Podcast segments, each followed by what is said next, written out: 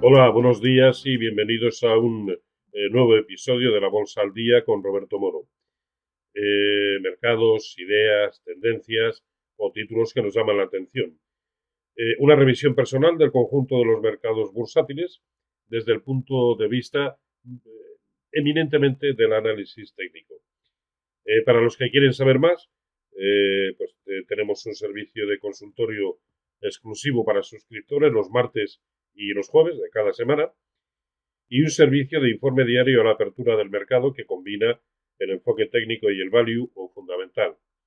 Si además quiere formarse, tenemos tres cursos distintos, eh, uno avanzado, eh, uno básico para iniciarse y, por supuesto, cursos eh, personalizados cara a cara para tomar decisiones como un profesional. pueden encontrar mucha más información eh, y contenido de mercados eh, eh, financieros en nuestra web robertomoro.com y así como nuestros servicios de inversión como agentes financieros de espera capital, tanto en asesoramiento, en gestión discrecional, en gestión de sociedades de inversión colectiva, en intermediación y por supuesto en nuestras redes comerciales. bien, comenzamos y, comenzamos además una semana eh, que promete ser eh, apasionante y que ha empezado eh, peligrosa, ¿no? Por los motivos que todos conocemos, básicamente por el riesgo de la epidemia del coronavirus. Y, me, y, no sé, a, estas horas está todo el mundo obviando, a mi entender, el ataque que se ha producido la embajada de Estados Unidos en, en Bagdad, ¿no? Pero bueno, vamos a ver si, si a lo largo de la jornada, pues eso tiene alguna repercusión que a mi entender debiera tenerlo. ¿no? Eh, también una semana que va a estar repleta de em, eh, resultados empresariales, prácticamente toda la gran banca española se retrata, los grandes tecnológicos también en Estados Unidos, otros como Coca-Cola también, en fin, una semana que promete seguir teniendo tensionado, eh, o parece, el, al VIX, eh, que ya se sitúa a niveles próximos a 17, y recordemos que esa es una resistencia eh, muy, muy importante, ¿no? Eh, bueno, como vemos en los gráficos, que en el fondo ahora mismo es lo que quizá más ilustrativo nos resulte, ya la jornada del viernes nos dejó feas velas, ¿no?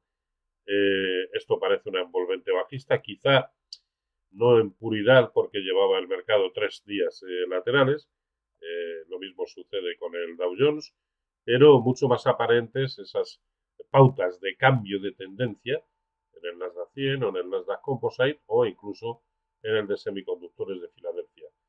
Eh, pautas que se van a ver corroboradas probablemente a poco que las cosas continúen como están, con huecos a la baja en la jornada de hoy, puesto que los futuros vienen anticipando caídas eh, próximas al 1% en los mercados americanos. Hay otros eh, subyacentes que nos están indicando que efectivamente las bolsas a corto plazo podrían tener una corrección y es la evolución de los bonos. Ahí lo tienen el bono europeo eh, prácticamente en el techo del canal en que está metido, pero habiendo superado resistencias horizontales. El bono americano observen rompiendo con fuerza el techo de este canal lateral en el que se venía moviendo desde el mes de, eh, noviembre, el crudo corrigiendo con mucha fuerza, eh, acusando eh, pues esa falta de demanda que probablemente se va a producir en, en, China y más concretamente en las ciudades, digamos, casi casi cerradas a Calicanto, o el oro, que ahí lo tienen, está nuevamente eh, en niveles muy altos y ojo que a poco que cierre como está, habrá significado un nuevo máximo desde eh, prácticamente el año 2000, aquí lo tenemos, desde el año 2013, ¿no? Así que eh, mucho cuidado. En el caso de los índices europeos, pues tratando de aguantar soportes. En el caso del DAS vamos a tener presente esta zona de los 13.300, que para mí es el primer soporte, pero ahí tenemos a luchando con los 9.470 que es el, primero de los soportes importantes, o al CAC 40, que incluso en la jornada de hoy, ahora mismo, está perdiendo la zona de los 5.945, que es el primer soporte, o el Eurostox 50 luchando con los 3.715. Bien, pero sobre todo esto para mí es lo más importante.